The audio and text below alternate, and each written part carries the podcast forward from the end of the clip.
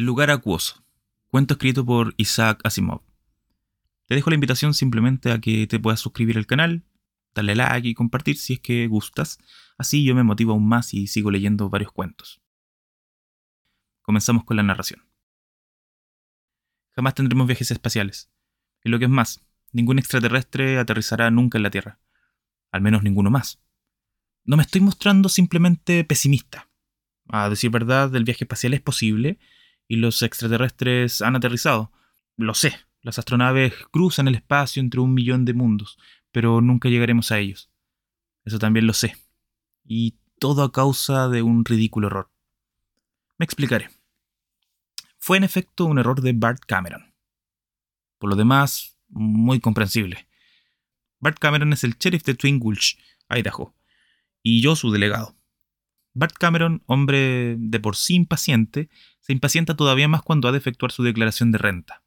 Cosa natural, ya que además de su cargo de sheriff posee un almacén, que él mismo regentea, tiene intereses en un rancho de ovejas, hace algún trabajo de experimentación, disfruta de una pensión por ser un veterano inválido, una rodilla estropeada, y otras cosas por el estilo, lo cual lógicamente complica su declaración de renta.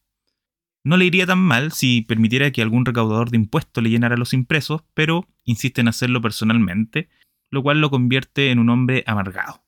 Hacia el 14 de abril está inabordable. Así, no pudo ocurrir nada peor que el hecho de que un platillo volador aterrizara justo el 14 de abril de 1956. Yo lo vi aterrizar. Mi silla estaba apoyada contra la pared en el despacho del sheriff, y me hallaba mirando las estrellas a través de la ventana, sintiéndome demasiado perezoso para volver a mi tienda y preguntándome si debía presentar mi dimisión y largarme, o quedarme escuchando las maldiciones y juramentos de Cameron mientras repasaba sus columnas de cifras por ciento vigésimo séptima vez. Al principio semejaba una estrella fugaz. Luego la estrella de luz se ensanchó en dos chorros parecidos a escapes de cohetes, y por último el objeto descendió con suavidad y sin detenerse, sin un sonido, una hoja seca habría producido un murmullo más fuerte al caer y chocar contra el suelo. Dos hombres salieron del aparato. Fui incapaz de decir ni hacer nada, ni tragar saliva, ni apuntar con el dedo, ni siquiera desorbitar los ojos. Me quedé sentado e inmóvil. ¿Y Cameron? Ni siquiera alzó la vista. Hubo un golpe en la puerta, que no estaba cerrada, y acabó de abrirse, entrando los dos hombres del platillo volador. Yo habría pensado que se trataba de unos ciudadanos cualquiera de no haber visto el artefacto aterrizar en la maleza. Llevaban trajes de un tono gris que recordaba el carbón vegetal, con blancas camisas y guantes marrones. Calzaban zapatos negros y lucían sombreros flexibles del mismo color. Eran de tez oscura, pelo negro y ondulado, y ojos castaños. Sus caras y miradas mostraban una expresión de gran seriedad, y medían alrededor de metro cincuenta. Tenían un gran parecido. Dios, qué espantado me sentía. Cameron, en cambio, alzó la vista al abrirse la puerta y frunció el entrecejo. Creo que, de ordinario, habría reído hasta saltársele el botón del cuello de la camisa al ver indumentarias como aquellas en Twin Gulch, pero se hallaba tan absorto en la redacción de sus impresos que ni siquiera esbozó una sonrisa. ¿En qué puedo servirles? preguntó, dando unas palmadas sobre los impresos de la declaración, en evidente señal de que no disponía de mucho tiempo. Uno de los dos individuos adelantó. Hemos mantenido a su gente bajo observación durante mucho tiempo. Pronunciaba cada palabra cuidadosamente y como por separado. ¿A mi gente? Toda mi familia se reduce a mi mujer. ¿En qué lío se ha metido? El tipo prosiguió. Escogimos esta localidad para nuestro primer contacto debido a su aislamiento y tranquilidad. Sabemos que es usted el jefe aquí. Soy el sheriff, si se refiere a eso. Vamos, escúbalo. ¿Qué le sucede? Hemos puesto gran cuidado en adoptar su forma de vestir, incluso su aspecto. ¿Esa es mi forma de vestir? Sin duda, se había fijado en los atavíos de aquellos seres por primera vez. La forma de vestir de su clase social dominante. También hemos aprendido su idioma. Por la expresión de Cameron, se vio que se encendía una luz en su cerebro. Ah, ¿son ustedes extranjeros? A Cameron le importaba un comino los extranjeros. No habiendo conocido a muchos de ellos, a no ser por el ejército, pero por regla general procuraba mostrarse amable con ellos.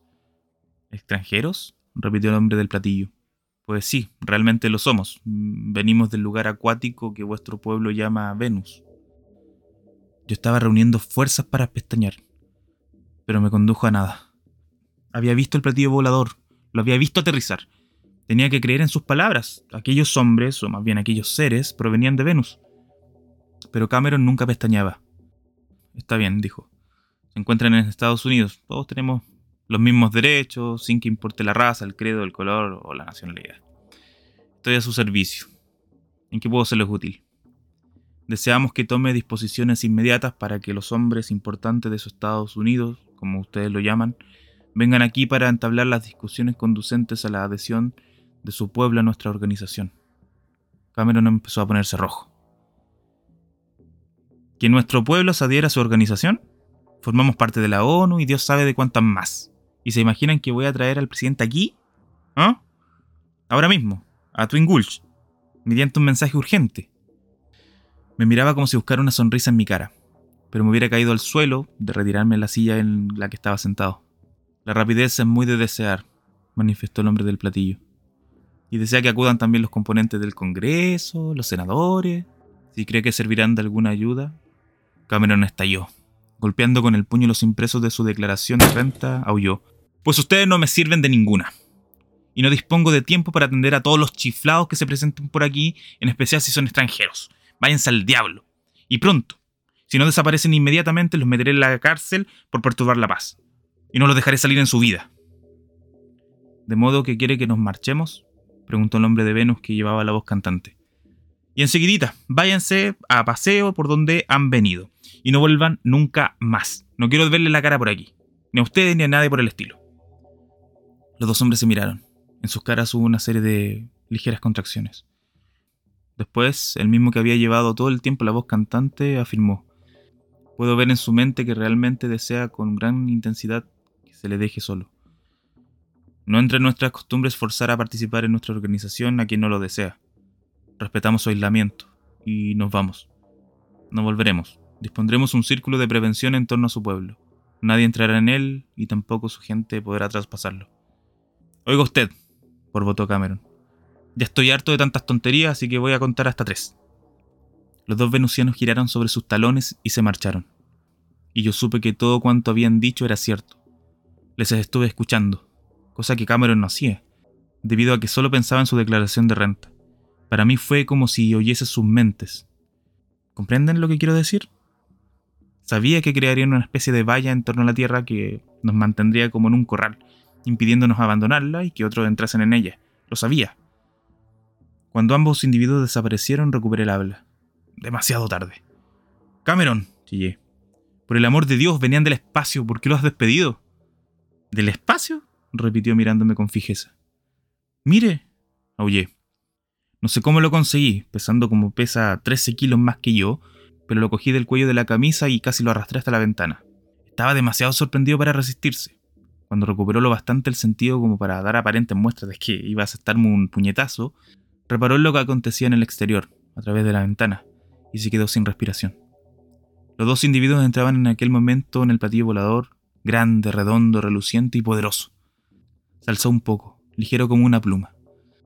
Surgió un fulgor rojo anaranjado en uno de los lados, fulgor que se tornó cada vez más brillante al tiempo que la nave se hacía cada vez más pequeña, hasta convertirse de nuevo en una estrella fugaz que fue desvaneciéndose lentamente. Sheriff, ¿por qué los has despedido? Insistí. Tenían que ver al presidente, ahora no volverán nunca más. Pensé que eran extranjeros, se disculpó Cameron. Han dicho que habían tenido que aprender nuestro idioma y hablaban de una manera muy chusca. Claro, claro, extranjeros. Ellos lo confirmaron, parecían italianos. Yo pensé en efecto que eran italianos. ¿Cómo podían ser italianos? Han dicho que venían del planeta Venus. Les he oído muy bien, eso es lo que han dicho. El planeta Venus. Los ojos de Cameron se abrieron desmesuradamente, redondeándose como los de un búho. Eso es, lo denominaron lugar acuático o algo semejante. Ya sabe que Venus tiene gran cantidad de agua. Así que ya ven, se debió solo a un error, un estúpido error del tipo de que cualquiera puede cometer, pero a causa de él, la Tierra no conseguirá nunca efectuar viajes espaciales. Jamás aterrizaremos en la Luna, ni nos visitarán de nuevo los venusianos, y todo por culpa de Cameron y su maldita declaración de renta. Entre tanto, él murmuraba: ¿Venus? Cuando hablaron del lugar acuático pensé que se referían a Venecia.